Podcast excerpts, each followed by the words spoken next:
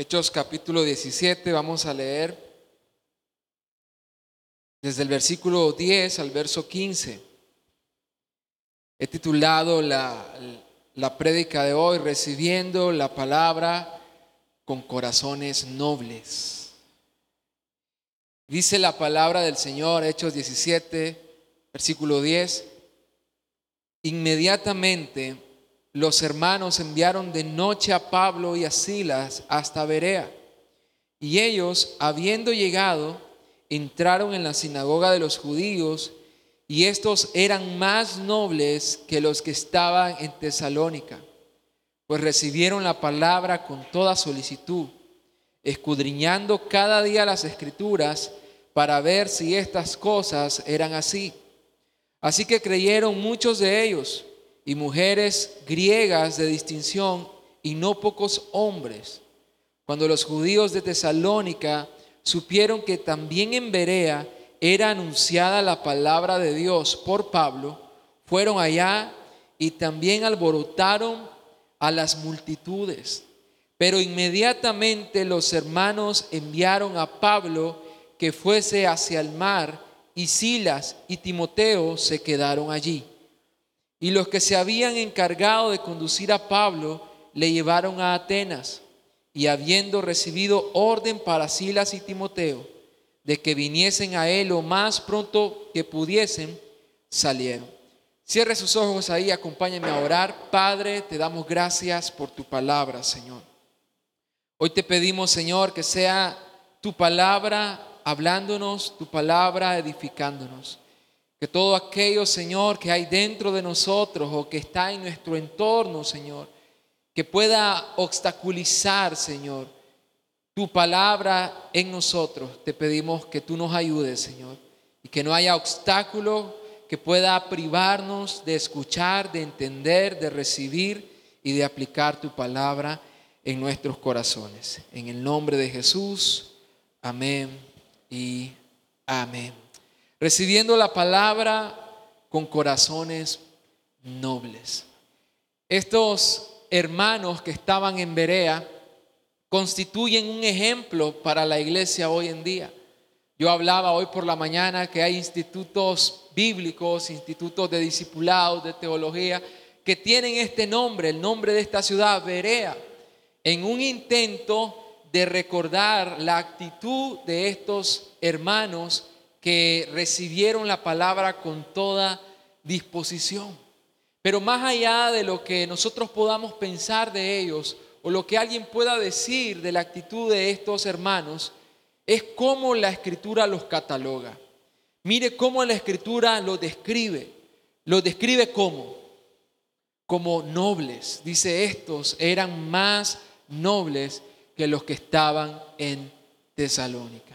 Y antes de que profundicemos en lo que significa noble en este pasaje, quiero que veamos un poco de contexto que nos provee el versículo 10. Dice el versículo 10, inmediatamente los hermanos enviaron de noche a Pablo y a Silas hasta Berea, y ellos habiendo llegado entraron en la sinagoga de los judíos. Y ese inmediatamente nos señala que era una situación de urgencia Dice inmediatamente los hermanos, se refiere a los hermanos de Tesalónica, enviaron a Pablo y a Silas a Berea. Antes de que Pablo estuviese en Berea, él estaba en Tesalónica predicando el Evangelio. Y dice la escritura que por tres sábados seguidos él estaba anunciando a Cristo, él estaba anunciando el Evangelio y hubo, hubo mucha gente que creyó el mensaje. Pero como mucha gente creyó el mensaje, los judíos, los religiosos judíos tuvieron celo y, crearon o iniciaron un alboroto, ¿verdad?, en la ciudad y querían atrapar a Pablo para maltratarlo, pero como no lo hallaron, agarraron al dueño de la casa donde se hospedaba el apóstol Pablo, se llamaba Jasón, y lo agarraron y lo arrastraron, ¿verdad? Y por eso los hermanos de Tesalónica tuvieron en un intento de preservar la vida de Pablo, la integridad física del apóstol, tuvieron que mandarlo de noche a Berea. Y es bueno observar, iglesia, estos detallitos. Mientras yo leía esto, yo decía, qué, qué, qué tremendo el mensaje que nos da la palabra del Señor. Porque es cierto que la obligación del pastor es cuidar de la iglesia, ¿sí o no? Pero es responsabilidad de la iglesia también cuidar de su pastor. Y, y cuando yo miro esto, digo, qué, qué tremendo. Luego los hermanos de Berea hacen lo mismo. Pablo estaba en problema y esta vez no eran los hermanos de Tesalónica, sino los hermanos de Berea que llevaron a Pablo, escoltaron a Pablo para que no sufriera daño alguno. Otro aspecto que nosotros vemos es que la predicación del Evangelio nunca fue interrumpida. Dígale al que está al lado suyo, no puedes interrumpir la predicación del Evangelio. Tienes que seguir predicando, dígale. Hermano, la predicación del Evangelio nunca fue interrumpida. Miramos a Pablo en problemas, pero no importa. Fue a otra ciudad y ahí volvió a predicar el Evangelio. Y lo volvió a predicar a los judíos. Los judíos eran lo que les daba palo a Pablo, lo que lo perseguían. Sin embargo, él no se deja privar o, condicionar por eso. Él sigue predicando el Evangelio. La predicación del Evangelio, querido hermano, no puede ser interrumpida. No importa las situaciones que podamos enfrentar, necesitamos esforzarnos para predicar el Evangelio. Que usted comparte el Evangelio con un vecino, con un compañero de trabajo, con un familiar, pero necesitamos compartir el mensaje del Evangelio. Amén. Cuando ellos llegan a, a Berea, Podemos decir que ellos perciben o, se sorprenden de algo. Ellos destacan algo y ellos dicen, estas personas de Berea. Berea era una ciudad que quedaba a 85 kilómetros aproximadamente de Tesalónica.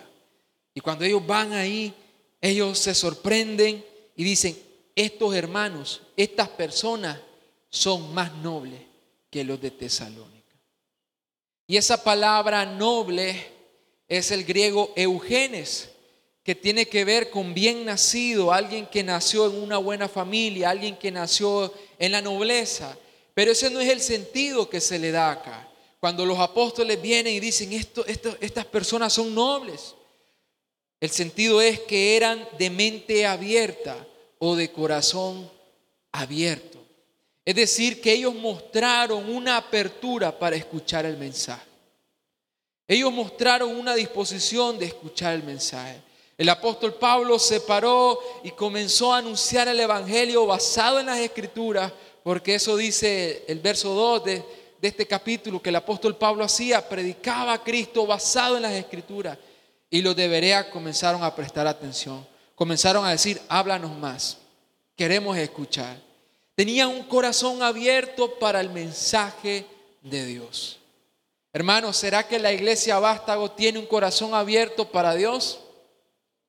Yo creo que sí, ¿verdad? Tenemos un corazón abierto para escuchar la palabra de Dios. Vea conmigo para que entremos en materia. El versículo 11, vamos a ver algunas actitudes de un corazón abierto a la palabra de Dios, o un corazón noble, un corazón abierto a la palabra de Dios. Dice el verso 11, y estos, hablando de las personas de Berea, eran más nobles que los que estaban en Tesalónica. ¿Y por qué eran más nobles? Aquí lo dice, pues recibieron la palabra como de ganados. No, ¿verdad que no? recibieron la palabra con toda solicitud. Esa palabra solicitud tiene que ver con una buena disposición de ánimo. Tiene que ver con un anhelo. Si a usted un hermano le dice al final del servicio y le dice, hey, te voy a invitar a, a un asado, a un filete de res, ¿cómo usted recibe esa propuesta? de ganado. No, claro, yo voy. ¿Dónde es? Todo lo contrario a una solicitud, a una buena disposición, es alguien que rechaza, alguien que rehúsa, alguien que evade las invitaciones. Es alguien que tiene la necesidad de ser cortejado. ¿Qué es eso? Como decimos nosotros en el buen Nica, te gusta que te anden rogando. Te gusta que te estén enamorando. Eso es lo contrario a alguien solícito. Eh, yo decía hoy por la mañana, hablábamos de que ya los niños están próximos a entrar a clase. Y yo recordaba cuando yo estaba en esa etapa de estudiante. ¿Quiénes recuerdan su etapa de estudiante? Yo no sé usted, pero yo a mí no me gustaba levantarme temprano.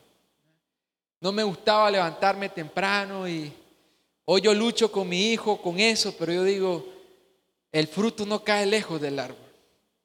Y yo comentaba cuando no me gustaba levantarme temprano, es más, cuando llovía yo me alegraba. Mi papá inventó una canción que decía que llueva, que llueva, el agua está en la cueva, no vamos a la escuela. Y entonces cuando llovía a mí me encantaba porque habían ciertas probabilidades de que papá y mamá dijesen, quedémonos, quédate.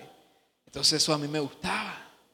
Pero yo comparaba esa actitud como cuando a mí me decían, vas a ir al mar mañana, vamos a ir al mar o vamos a llenar la piscina. Y yo recuerdo que a las 6 de la mañana mi hermano y yo estábamos bañados y desayunados. Estábamos solícitos, estábamos dispuestos, un ánimo pronto para hacerlo, porque nos interesaba. Bueno, estos hermanos de Berea estaban solícitos, pero no para irse de vacaciones, estaban solícitos a escuchar el mensaje de Dios. El misionero Paul Watcher eh, es un misionero que estuvo en las selvas del Perú, y hoy en día tiene un ministerio que ayuda a la obra misionera en todo el mundo. Él describe que recibió una invitación para ir a predicar a China. Y él, él, va a China y si usted no sabía, China es uno de los países más hostiles para ser cristiano.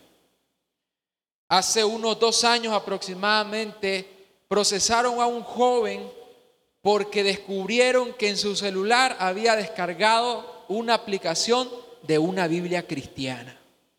Entonces lo llevaron, ¿verdad? Lo, procesaron. No, no puedes, no puedes hacer eso. Es un país hostil para el cristianismo. Bueno, ahí enviaron a este misionero, lo invitaron a una conferencia y dice él que lo llevan a un, un cuarto de hotel, todo extraño, ¿verdad? Todo con ese secretismo, pero es precisamente porque ahí no se pueden hacer reuniones como nosotros las hacemos, reuniones públicas. Entonces está ahí y de repente va entrando uno, va entrando otro, va entrando otro. Y habían 100 hermanos chinos, pero no habían sillas. Y el hermano Paul, ¿por qué no hay sillas? No, es que, no, no hay silla. Entonces todos los, los 100 hermanos en el piso sentados para escuchar la palabra del Señor. Comenzó a enseñar el misionero Paul y cuando terminó su enseñanza, dijo, bueno hermano, hemos terminado. Y la gente comenzó a decir, ¿cómo que hemos terminado? Queremos escuchar más de Dios. Queremos conocer más del Evangelio de Jesucristo. Y al ver esa hambre en el pueblo, en China, dice que el misionero comenzó a enseñar más y más. Y una conferencia que tenía que durar unas pocas horas comenzó a alargarse durante todo el el día. Y cuando por fin terminaron y iban a orar, dice que un hermano chino dijo lo siguiente, Pastor Paul, hermano Paul, ore para que la iglesia de China sea como la iglesia de Norteamérica. Y el hermano Paul dice, yo interpreté que se refería a una iglesia multitudinaria, como en Estados Unidos hay megas iglesias y todo eso. Y el hermano Paul, compungido de corazón y conmovido internamente, le dijo, no, mi hermano, yo no puedo hacer eso. Yo más bien voy a orar para que la iglesia de Estados Unidos sea como la iglesia de China.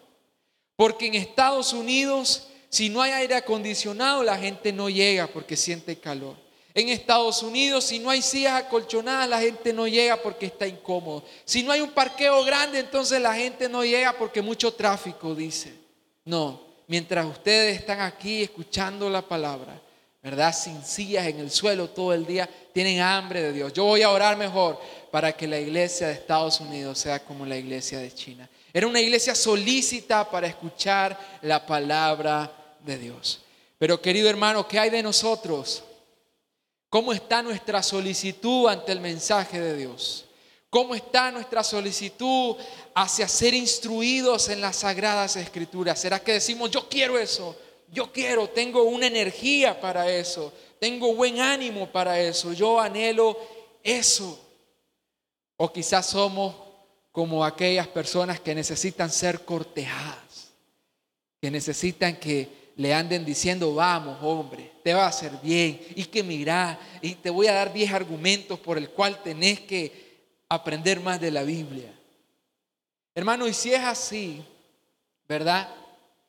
No, no se aflija tanto, porque podemos cultivar un corazón que ame la palabra de Dios.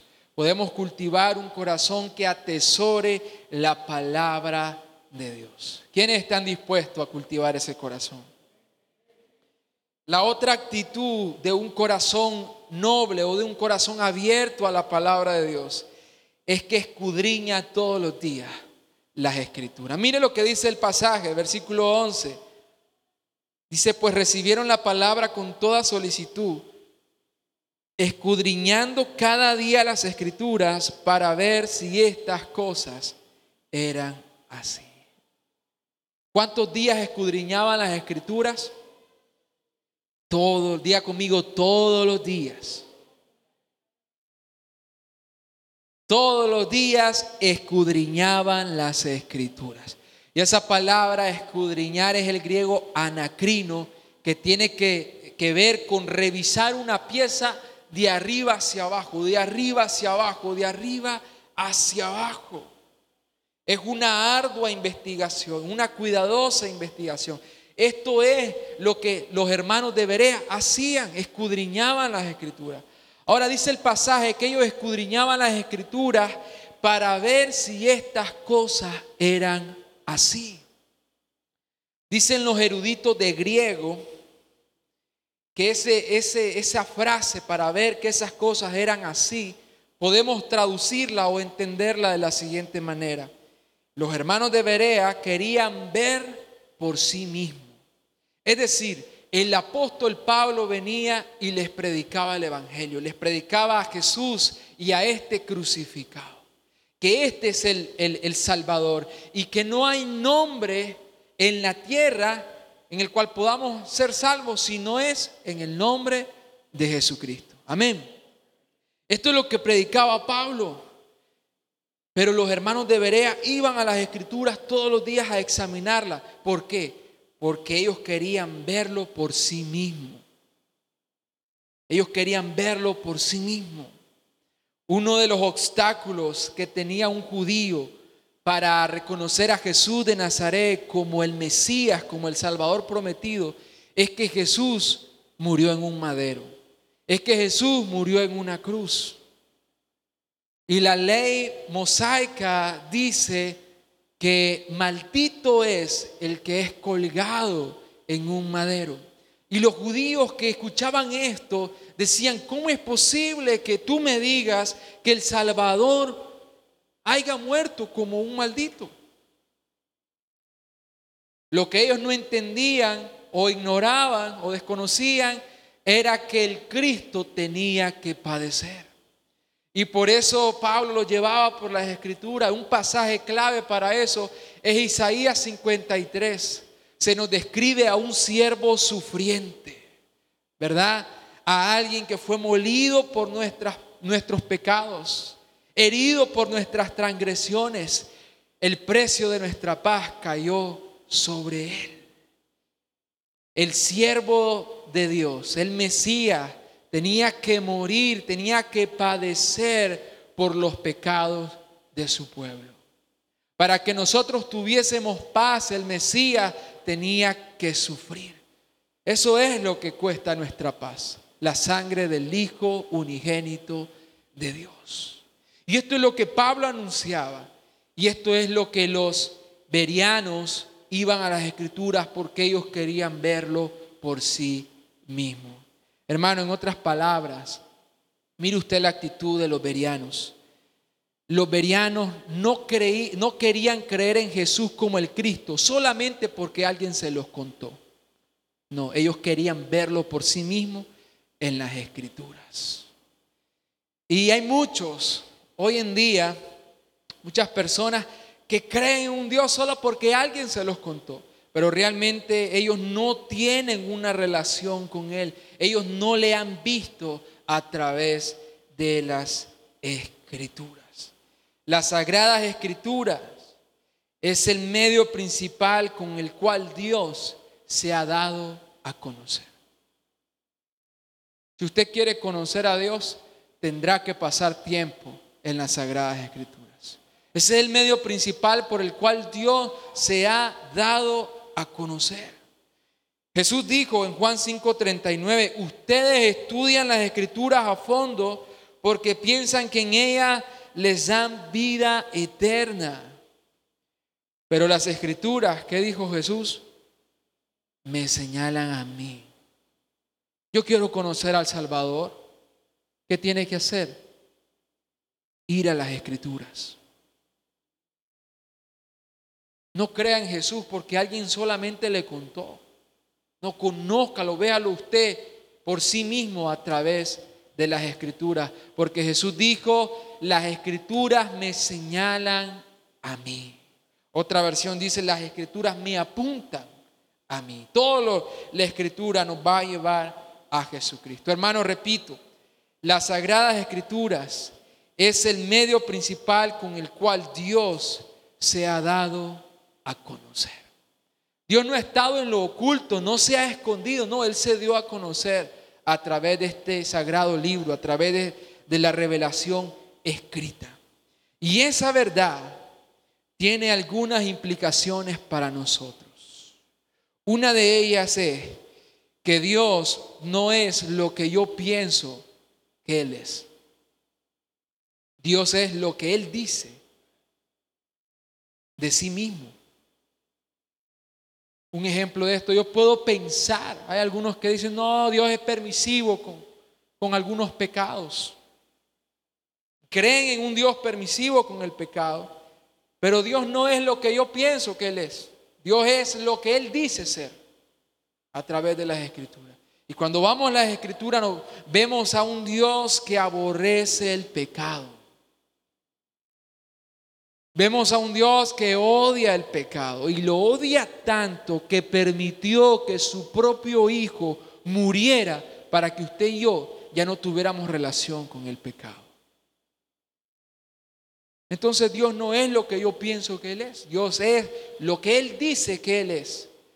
Y Él lo ha dicho a través de la Biblia, a través de las escrituras. Otra implicación es que no hay persona en este mundo que pueda imponernos con su autoridad una doctrina, a menos que tal doctrina esté suficientemente basada en las escrituras.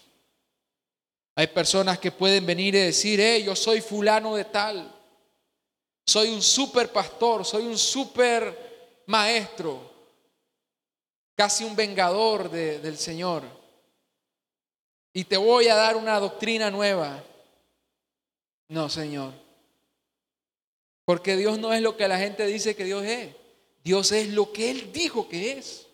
Y lo ha dicho en la palabra, lo ha dejado plasmado en la escritura para que nosotros nos conozcamos la verdad y la verdad nos haga libres. Así que tenemos esa implicación. Otra implicación, querida iglesia, es que no vamos a llegar a conocer a Dios, ni seremos capaces de reconocer qué doctrina es falsa o verdadera si no tenemos un hábito de escudriñar diariamente las escrituras. Diariamente las escrituras. Yo siempre cuento esta historia. Había un hombre que le gustaban los relojes y una vez fue a un mercado y miró relojes Rolex. Y, él dijo, wow, relojes Rolex. Y había un montón de relojes. Y y él dijo, ¿cuánto cuestan? Y cuando le dijeron el precio, él dijo, ¿cómo? Está muy barato para hacer un reloj Rolex. Y él dijo, ¿puede, puede mostrarme uno? ¿Puede enseñarme uno? Y dice él que cuando se lo dan y él lo tantea, él siente el peso en su mano, él dice, definitivamente, este reloj no es original. Y no se resistió y le dijo al mercader, estimado, este reloj, ¿verdad que no es original? Y el mercader saltó, se ofendió y ¿cómo? No es original, pero es una copia buena. Ahora, él pudo saber que era una copia porque conocía el original, porque conocía el verdadero. Si nosotros no conocemos las escrituras, hermano, nos van a decir cualquier cosa y nosotros lo vamos a creer, porque no conocemos la verdad. Si no conocemos una verdad, si no conocemos la verdad, perdón, seremos esclavos de la mentira. Conozcamos la verdad y la verdad nos hará libre. Y para eso tenemos que imitar la actitud de los berianos. Todos los días escudriñaba las escrituras. Fíjese que hay un exfutbolista que se llama Drogba los amantes del deporte lo reconocerán. Y este futbolista, un, futbolista de Costa de Marfil, es africano, y vivió en una situación de extrema pobreza. Sin embargo, él se desarrolló hasta llegar a ser un jugador profesional y uno de los, de los equipos más importantes de Europa lo fichó, es decir, lo contrató para que jugase. Y dice Drogba él cuenta en una entrevista que él se sorprendió cuando llegó a Europa. Porque en Europa, hasta que llegó a Europa, él se dio cuenta que las personas comen más de una vez al día. Él era tan pobre que solo comía a duras penas una vez por día. Y cuando yo llegué a Europa, miré que la gente comía más de una vez. Yo dije, ¿qué es esto? ¿Por qué comen tanto? Hermano, hay personas que se asustan, que se sorprenden cuando usted le dice que hay que leer la Biblia todos los días. Aquí se come tanto.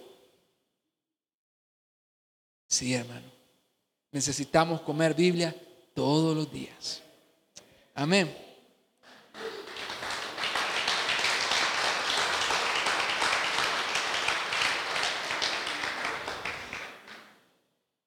Que las palabras de nuestro Señor Jesús hagan eco en nosotros cuando Él dijo, ustedes estudian a fondo las escrituras porque entienden que en ella hayan vida eterna.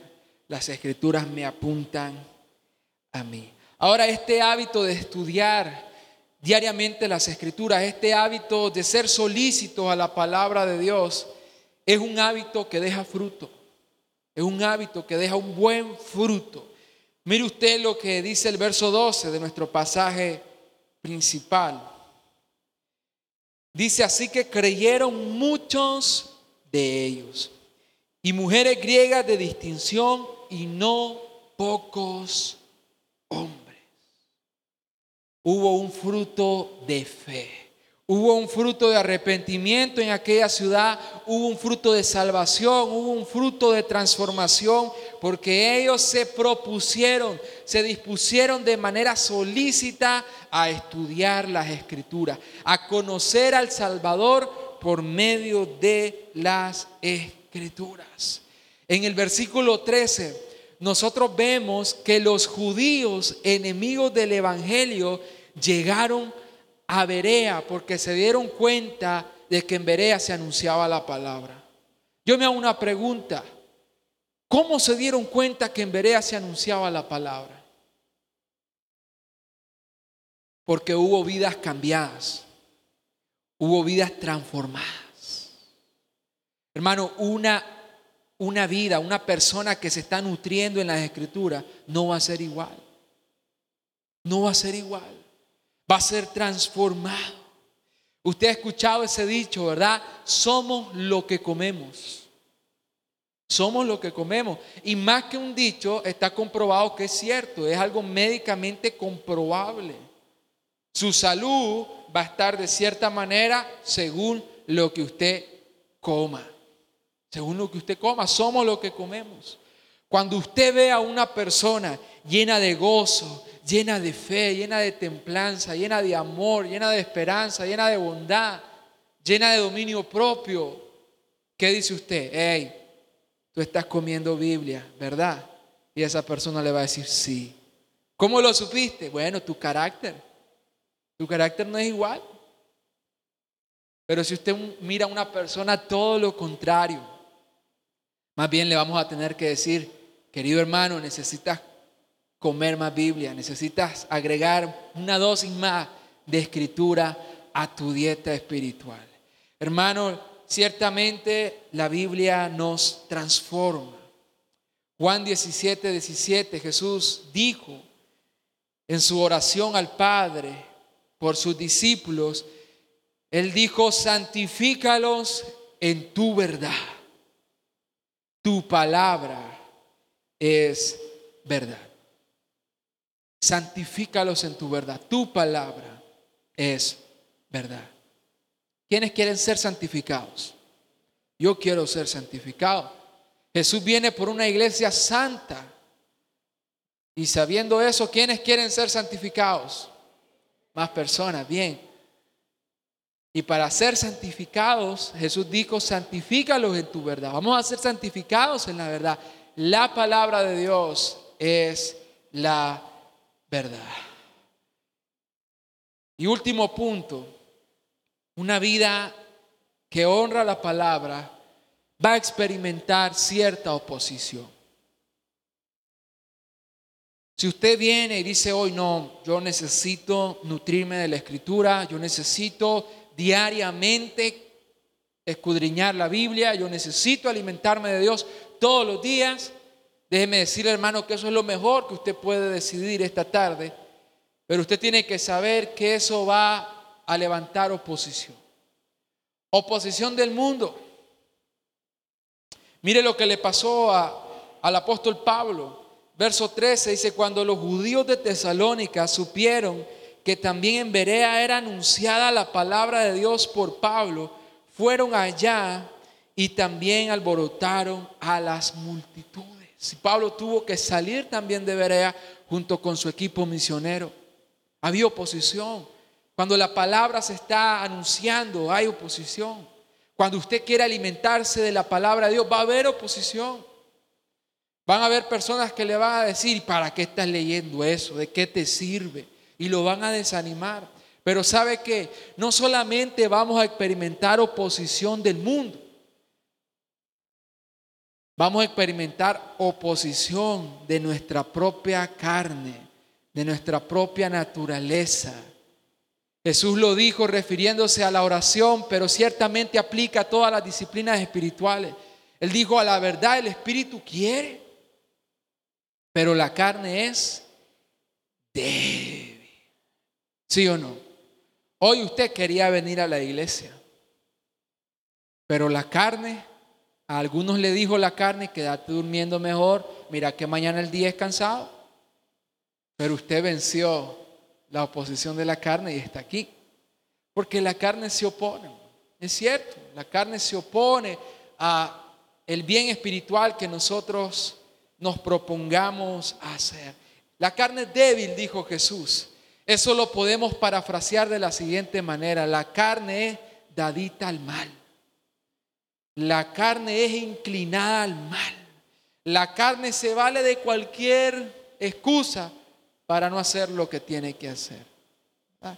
Es como alguien que rompe dieta. ¿Usted conoce a alguien que rompe la dieta? Así es la carne, es dadita al mal se inclina al mal. Hey, le dice, hey, anda a colgar ropa, no leas la Biblia, hay que colgar ropa. Se va. Hey, anda, hace esto, después lee la Biblia. Ah, pues, y le hace caso a uno. Uno tiene que fijar un, un tiempo donde va a leer la escritura y ese tiempo no debe ser negociable. Ese tiempo no debe ser negociable. Y concluyo, hermano. El verso 14 y 15 Dice, pero inmediatamente los hermanos enviaron a Pablo que fuese hacia el mar, y Silas y Timoteo se quedaron ahí.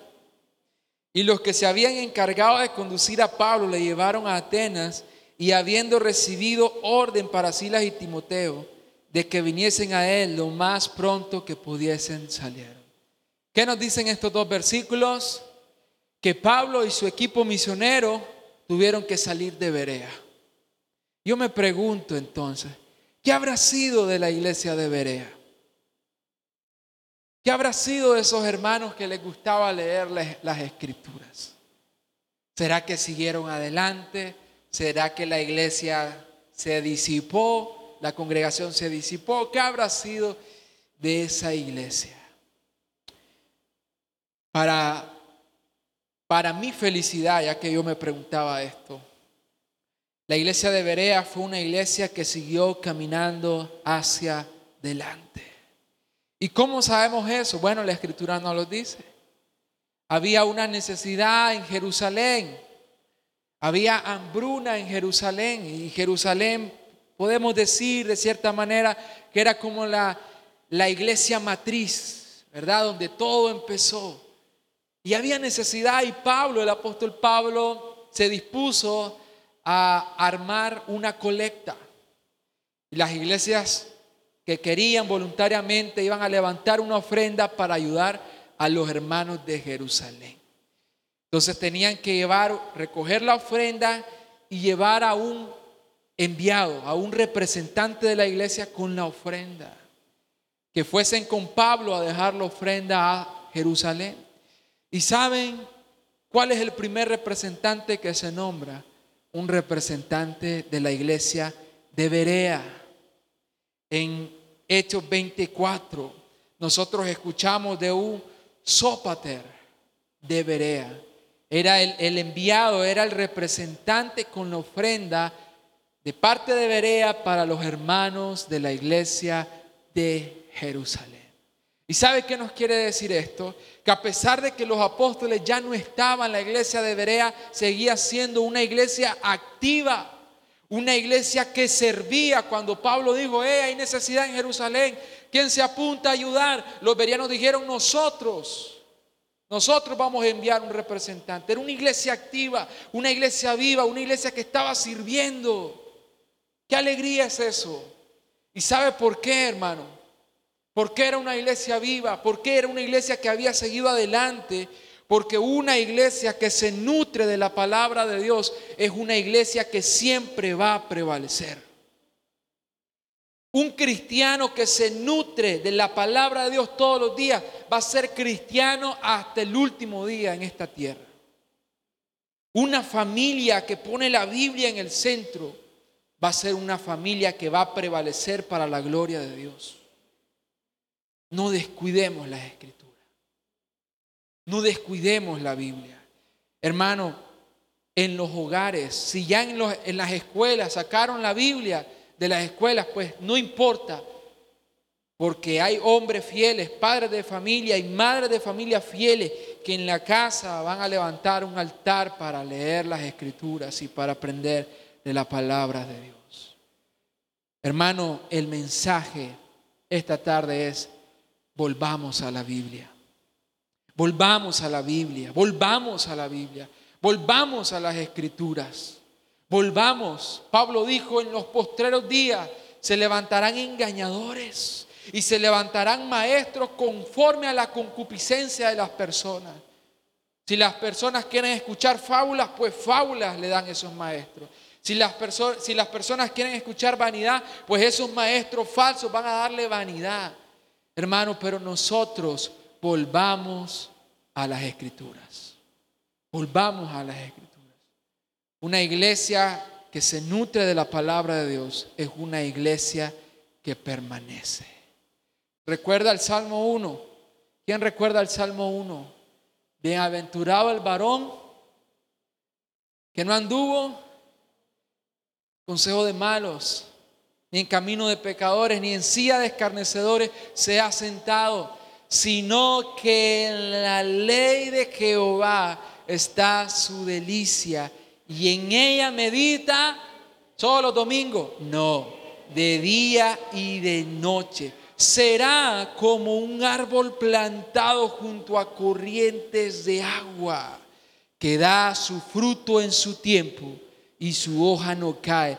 Y todo lo que hace prosperará para la gloria de nuestro Señor. Amén.